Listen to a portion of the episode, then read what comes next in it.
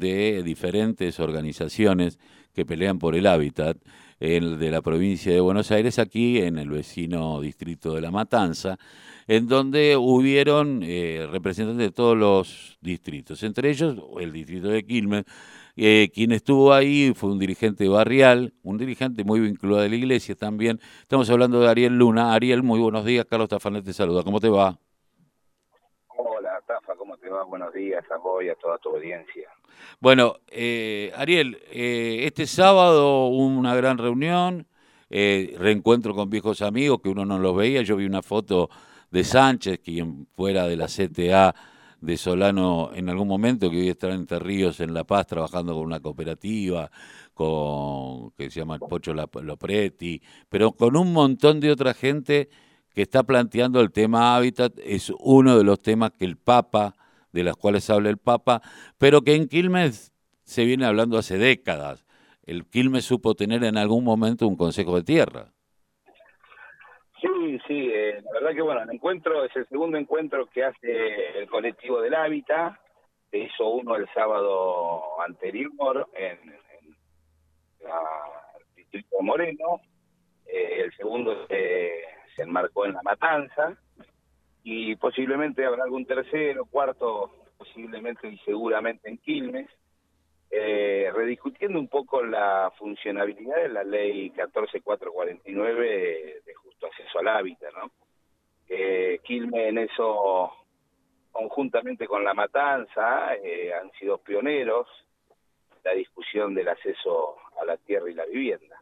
Digo por la historia, ¿no? Desde de, los orígenes del desplazamiento de la época de la dictadura de, la ciudad autónoma de Buenos Aires hacia los distritos del conurbano y el rol fuerte que tuvo el obispo Nova en, contener a, esa gente, digo, el histórico asentamiento San Martín, allá por el año 82 y los sucesivos hechos de toma de tierra que se han dado en el distrito y en toda la provincia de Buenos Aires.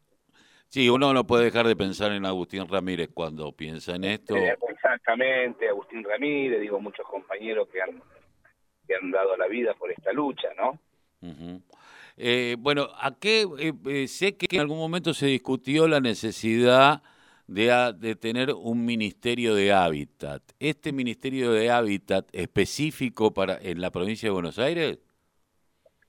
Mira, lo que nosotros ahora venimos rediscutiendo y que la verdad que con un fuerte apoyo de el gobernador Axel a, esta a esta ley, eh, primera medida se amplió el cupo del Consejo eh, Consultivo, llamémosle así, Consejo Asesor de, del Hábitat de la provincia de Buenos Aires, donde integraban 12 miembros, ¿no? Un órgano colegiado, donde integraban compañeros de los movimientos sociales, compañeros de de, los de las universidades, representantes del Estado legislativo provincial y del, del ejecutivo provincial también y parte también sectores de la iglesia.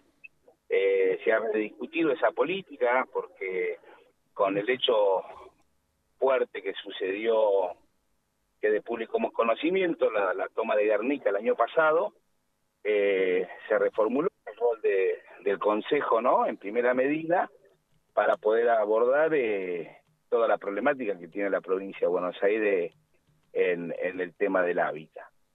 Y bueno, eh, nosotros desde el espacio que conformamos el colectivo de hábitat, ya tenemos un lugar dentro de ese espacio, como lo tienen muchos compañeros de los sectores populares, para empezar a relinear el año que viene eh, cuál es la mejor política de hábitat y el ordenamiento urbano social, ¿no? En la provincia de Buenos Aires. Y obviamente apostando desde todos los sectores que, que integran ese consejo consultivo, eh, apuntar a un ministerio de hábitat, porque vemos que realmente, digo, sin eh, desmerecer los avances que, que ha tenido el trabajo de la provincia, las organizaciones y algunos municipios que han adherido a la ley, ¿no? Lo vemos como que es un elefante bastante lento. Entonces, eh, creemos y estamos convencidos que desde un ministerio, desde el hábitat, vamos a poder nuclear a todos los organismos que competen a ese ministerio, que ya hace bastante difícil coordinarlo, y más si pensamos que estuvimos más de un año y medio en pandemia, eh, bueno, se hizo lo, lo que se pudo, ¿no? Pero creemos que ahora, y con el apoyo del gobernador, eh, vamos a, tratar de, impulsar y, de rediscutir este ministerio, ¿no? Las fundamentaciones que creemos conveniente dar para, para que se cree esta nueva o este nuevo ministerio. Eh, eh, Ariel, eh, vos sos un hombre que ha luchado siempre por la, restitución del Consejo de Tierras, sos un hombre de la Iglesia y además vivís en uno de los barrios de Quilmes Oeste, tal vez mejor organizado, pero bueno, falta mucho por organizar todo el oeste de Quilmes. ¿Cuáles son, por lo menos si se discutió, las falencias que, que está habiendo en la zona sur del Gran Buenos Aires? Eh, mira, yo creo que Quilmes en ese sentido, desde el inicio de la gestión de Mayra, eh, le ha dado un giro bastante importante a, la ley de hábitat.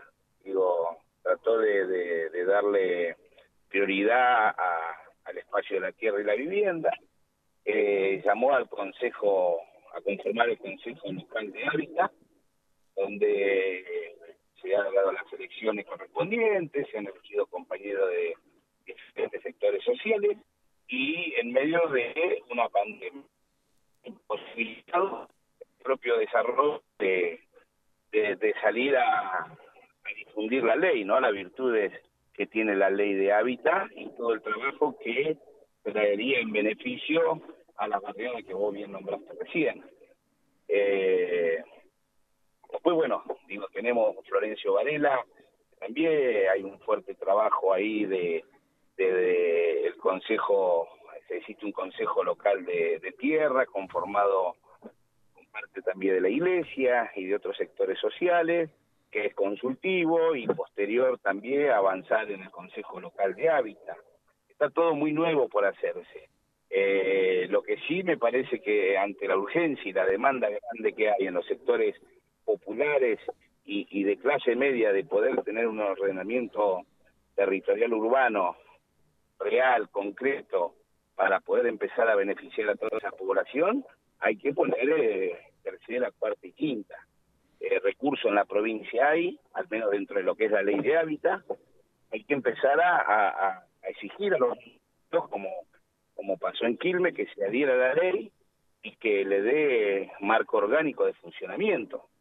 Eso permitiría resolver un montón de problemáticas que tienen que ver con barrios ya existentes y con futuras planificaciones urbanas para futuras familias que demandan, necesitan y tienen su derecho de, poder planificar el acceso a una tierra y a una vivienda digna, o de mínima a un lote con servicio para poder desarrollarse como individuo y sujeto de derecho. Ariel, te agradezco mucho haber pasado por la voz el grito que le calla el silencio. Esperemos que eh, bueno se vaya conformando este eh, Ministerio de Hábitat, que sea este reclamo que se viene haciendo.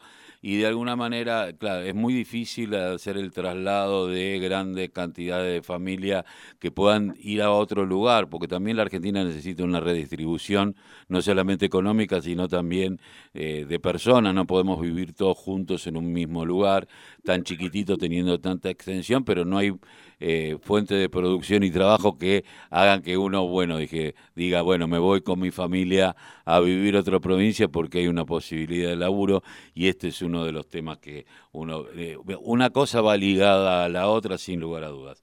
Te agradezco mucho, Ariel. Dale, un fuerte abrazo, Tafa, y saludo a toda tu audiencia. Gracias, que tengas un buen arranque de semana. Gracias, igualmente. Bueno, Ariel Luna, eh, representante del Consejo de Tierras de lo que es el tema.